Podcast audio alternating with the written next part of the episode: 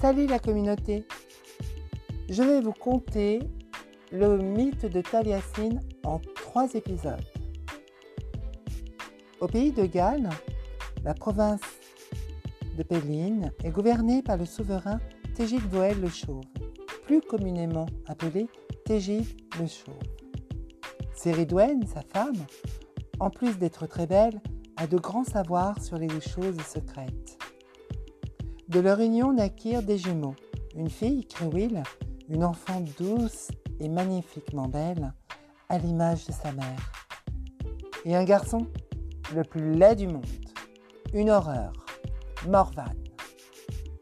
Il fut surnommé dès son plus jeune âge Afangdou. Jamais il ne fut appelé Morvan.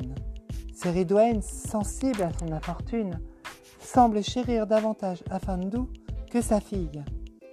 Elle souhaite le sauver et l'amour qu'elle lui porte est si grand qu'elle cherche dans les magies anciennes et les filtres les plus secrets un remède à ses maux.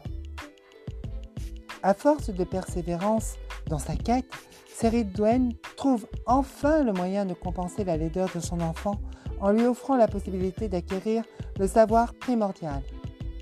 Elle prépare le chaudron de la connaissance et de l'inspiration qui doit bouillir durant une année et un jour.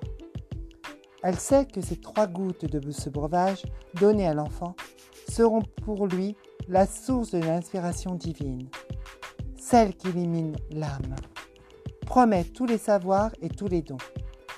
Son fils alors n'aura plus à rougir de sa laideur, puisque la beauté de l'âme lui sera donnée.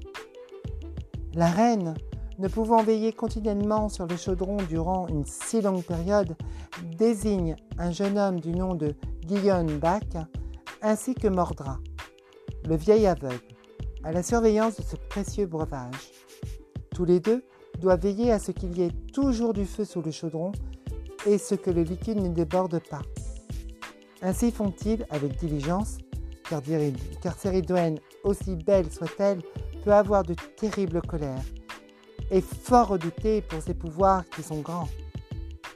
Une année passe ainsi, et le temps du breuvage pour Afangdou est arrivé.